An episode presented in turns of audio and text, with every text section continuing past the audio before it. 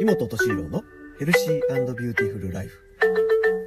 この番組は心身ともに健康で美しいライフワークの実現をモットーにしている南草津エイブル美容室井本がお送りいたします。今日もね、質問箱の、えー、内容に、えー、内容に答えていきたいと思います。えっ、ー、とね、今日は6月1日ということで、え、緊急事態のね、えー、緩和えー、今日からする、まあ、全国的にしてるんだけど、えー、学校がね、えー、うちの大津市なんかでもまた再開されて、え今日は、え本当に久しぶりに、えいつもの風景じゃないけど、通勤時間に子供も一緒にこう、え、列をなしてね、え、通学してたりとか、え、なんか、いつもよりも若干車のね、量が多かったたりとかね、えまあ、電車はね、乗ってないんでわからないですけどね、ちょっとそういう日常的な、ね、3ヶ月前のね、風景に若干戻ったかなっていう感じがして、とてもなんか感謝の気持ちとかね、嬉しい気持ちがちょっと湧いてきたんだけど、まあ、ね、引き継ぎね、気を引き締めてね、えー、うちの店も営業していかないとね、ダメだなとは思いながら、はい。でも嬉しさも感じてました。はい。はい。今日のね、さて質問なんですけれども、えー、規則正しい生活を送る、送るために努力していることはありますかっていう質問をいただきました。こちらもたくさんのね、質問をいただいている内容だったので、えー、ちょっと、えー、お答えしていきたいんだけど、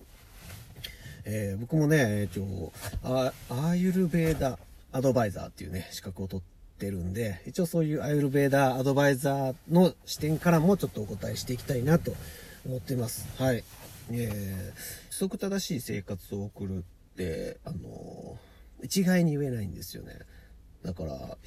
何を言いたいかというと、人によって規則正しい生活が違うから、僕のこの規則正しい生活が、その質問者さんとかに当てはまるかっていうのは、ちょっとまた別にはなるとは思うんだけど、うん、まあなんか一般的にじゃないけど、よりこう、うん、まあ誰でもできるような生活、うん、っていうのもあるので、はい、で、ちなみにアーエルベーダーって、えっ、ー、と、世界三大医学の一つで、えー、な、まあ、医学って言ったら硬いんですけど、ちょっとなんか医学の中でも特殊で、アーユルベーダーは、えっ、ー、と、まあ、なんかアーユルとベーダーの意味なんですけど、えっ、ー、と、命の、えー、命を科学するとか、命を、えー、の知識を学ぶとか、そういった意味合いなんですね。アーユルベーダーっていう。はい、で、もともと僕たちの周りでは、どうしてもアーユルベーダーってあの、おでこからオイルを垂らすやつでしょうとか、マッサージのイメージ。ね、セラピストがちょっとももマッサージをしてとか、っていうイメージがあるんだけど、あれはもちろん、えー、アーユルベーダーで大切な、えー、マッサージっていうのもあの、一つなんだけど、例えば僕たち美容師が一番、えー、関わってるのは、やっぱり頭皮のオイルケアだったりとか、えー、うちの店のカラーで中心にやってるヘナカラーだったりとか、っていうのもアーユルベーダ、えー、命の知識の一つという形で学んでます。はい。で、なんだろう、生命の科学って言ったらすごいね、大きなくくりになるんですけど、まあ、本当にえっ、ー、と、病気を治すっていうのは医学だけど、結構あの、そういう生活習慣だったりとか、ライフスタイルの、えー、アドバイス、えー、日常に落とし込みやすい、えー、医学になってるので、学んでて本当に楽しかったなって思ってて、えー、本当にね、あできる限りですけどね、僕も本当に、えー、半分もできてないかなぐらいなんですけど、うん、一応、まあ紹介していきたいなって思ってます。はい。で、えー、っとね、アイルベーダーも一応3つの、あのー、人、人のタイプというかね、えー、動作っていうのがあるんですけど、それを分けるんですけど、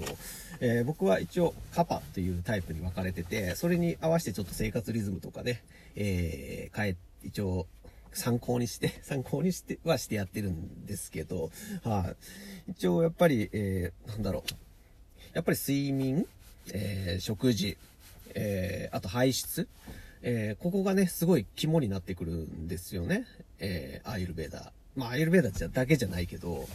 えー、以前もそのライ、えー、ライフスタイルの、なんていうの？ルーティンの話とかね、そういうのもしたと思うんですけど、一応皆さんがやってるような中にもアイルベーダって自然に入ってきたりとかしてます。はい。例えば、えー、食事って言ったけど、食事の前には、とか朝起きたらとか寝る前はとか、あの、口のケア。みんな歯磨きって言い方してるけど、こう、口の中の菌をしっかり落とすとか、え、浄化するとか、えー、その辺は、えー、すごいやっぱり物を口に入れる、口から全部体に入っていくっていうのもあるので、本当に、えー、口の中のケアっていうのは大切に、え思ってます。えだからその辺を、え舌のケアとかね、舌に溜まった菌を、あの、舌用のブラシで取ったりとか、えうがいはもちろん、え歯磨きですよね。えが、えどうしても、そこをきれいにしとかないと食べ物に菌がついちゃうし、あの、排出とかにも影響しちゃうと。だからその辺をしっかりと、え、朝晩ね、あと昼間とか食事した前にする方がいいですよっていうのもあります。はい。まあ、努力じゃないけどね、努力の話って言ったらあれやけど、はい。で、あと睡眠ね、とかもね、やっぱり、えー、しっかりとね、時間、僕の場合カパは、えー、6時間から8時間取りましょう。じゃないとしっかりと活動できない体ですよ、体質ですよっていうのを言われてるので、その辺はしっかり、えー、取るようにしています。本当はね、理想的には、えー、寝る前の、えー、瞑想、えー、朝、活動する前ですよね。だから朝6時に前に起きて、え起きたらちょっと瞑想するっていうのも本当は取り入れてはいきたいんだけど、えできてません。はい。で、それするとね、やっぱりあの活動しやすくなったりとか、睡眠が深くなったりとかっていうふうに言われてます。はい。で、あと食事。食事もね、えー、ちょっと体質によって、えー、いろいろあるんだけど、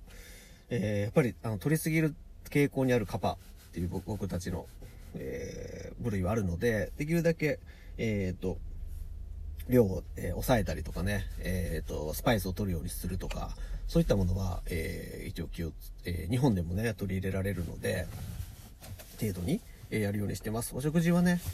えー、昼以外は、え、っと、僕も作っていただいてるので、家族に。そこまで口は出してないけど、えー、その出出していただいたものの中から、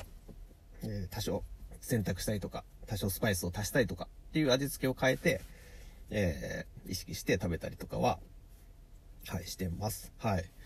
で、あと、なんて言うんだろう。あの、活動する時間、えー、とかが結構決まってて、えー、僕の時間帯とかは、えっ、ー、と、10時から、えー、だいたい夕方の4時ぐらいまでとかが結構活動期なんで、えー、その間はできるだけ、えー、発散じゃないけど、えー、動くように行動して、えー、やるようにはしてます。はい。で、夕方ぐらいから徐々にペースダウンして落ち着かしていく。お風呂に入ったりだとかね、お風呂の入浴の仕方とかもあるので、その辺は、えっ、ー、と、まあ、気をつけて、えやるようにはしています。は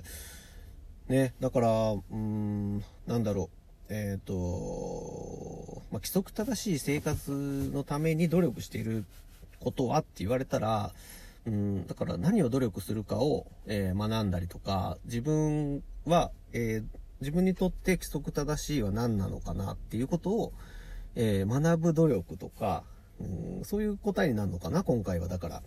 はするようにして、えー、ちゃんとしたね、えー、丁寧な暮らしとかね、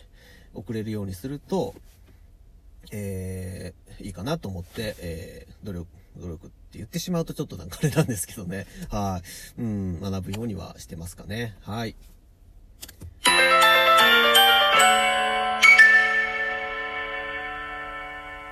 今日もね、えー、最後まで聞いていただきありがとうございます。えっ、ー、とね、規則正しい生活でね、まあ、この時期、コロナが蔓延してる時期っていうのは特に生活が乱れて、本当に自分と向き合う時間が増えた方も多いかなとは思いますが、まあちょっと、ちょっとでもね、えー、参考になったらいいかなとも思いますし、今ね、えー、簡単にそういうことも学ぶね、オンライン授業とかもあるので、はい、えー、一回学んでみてはどうでしょうか。自分の、自分にプラスになるんでね、本当に。はい。ありがとうございます。えー、心身ともに健康で美しいライフワークの実現ができるラジオ。今日も最後までご視聴いただき、えー、ありがとうございます。またお会いしましょう。エイブリ美容室、妹でした。バイバイ